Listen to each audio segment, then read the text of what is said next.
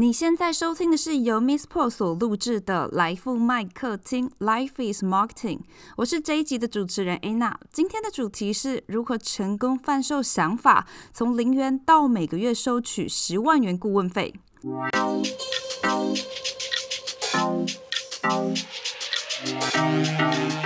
首先，我想先从顾问这个身份开始讨论。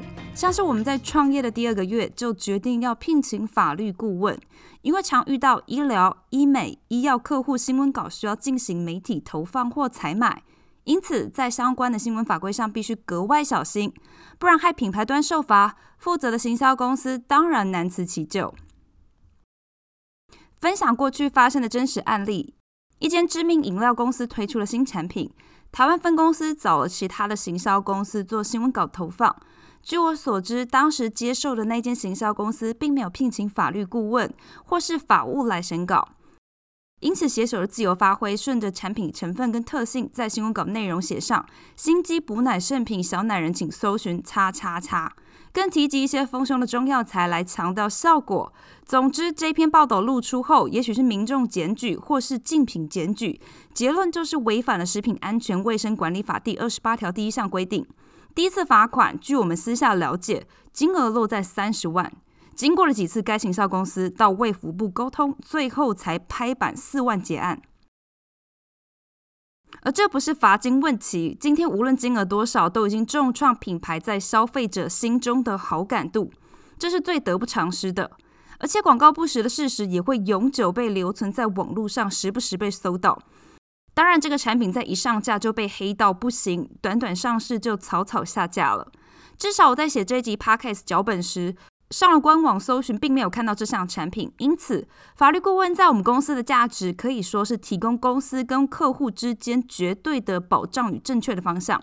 无论在文案的内容，还是合作意向书，或是大大小小的合约，我们都无需害怕因小失大。回到我们自己行销顾问的角色，能提供什么价值？凭什么向客户收取每个月十万元的顾问费用呢？直接破题，简单一句话就是创造超过十万元的价值。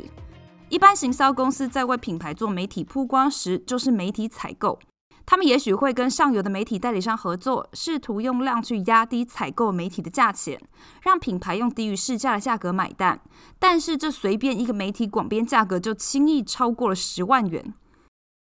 那你会问，既然成本这么高，为何我们可以做到只收取十万元的顾问费，还创造更多的媒体露出，为品牌提升销售量呢？这就是议题规划加内容行销。我们帮客户创造产品的话题，触及到真正关注相关产品的 TA，利用体验式内容行销帮助消费者看到产品的价值。你也可以说，我们其实很像产品与消费者之间的恋爱顾问。品牌都想找到忠诚且爱戴自家产品的 TA，而消费者要的是良好的体验且稳定持续优化的品质。但在消费者爱上你之前，首先他要先知道你的存在。而且他周边似乎也有人正在谈论你，不过他的安全感目前还不足，还需要更多的信任，更多的人为你背书。因此，他开始 Google 你的评论，搜寻你的 IG，甚至到你的官网，看看别人怎么说你好，怎么说你不好。最后取决于这个关键的反复确认。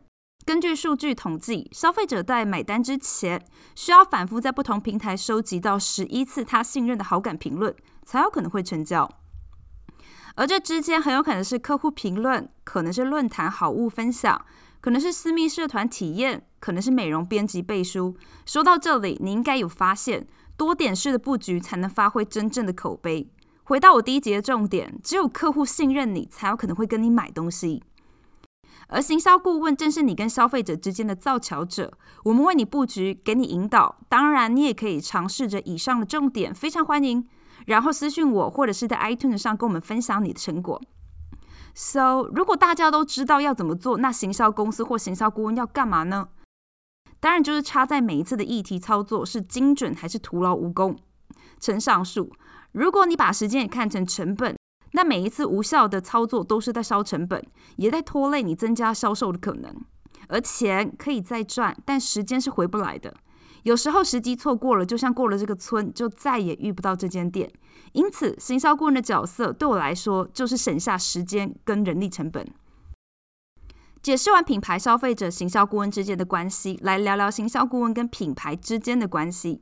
顾问其实就是在帮助品牌在行销的途中收集资讯、分析数据，给予客观视角，进而协助做出最有效益的决策。看似付钱给行销顾问是在花钱，但其实他可以帮你省钱，也可以帮你赚钱。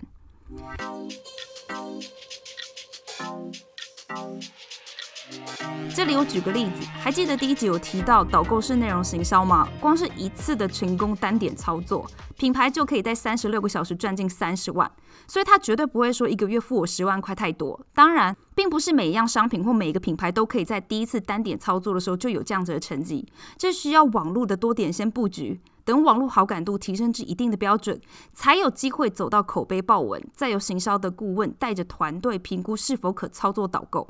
这是一连串缜密且精心的设计。我会说，行销顾问绝对是个吃力不讨好的工作，需要很多的热情，很需要逻辑推理、整合资源的能力。你要很谦虚，才能不断的学习，还要有自信，能拒绝犹豫，在正确的时间快速做出决策，还要经常的自我反省。最后，我想分享品牌在聘请行销顾问，或是行销顾问与品牌方达成合作关系后，最容易犯的错误。就是品牌把顾问当成员工，而行销公司把自己当成受雇者。我说真的，这种心态非常浪费钱，也非常不负责任。如果今天品牌只想要一个听话的人，四万块请员工就好了，不需要请行销顾问。反之，如果行销顾问不能提供更好的决策跟资源，那真的没有资格收这个钱。所以说，这个关系想要创造双赢跟获利，在提供专业的前提之下，更需要的是倾听跟平衡。好，如果你听到这里，我真的很感激。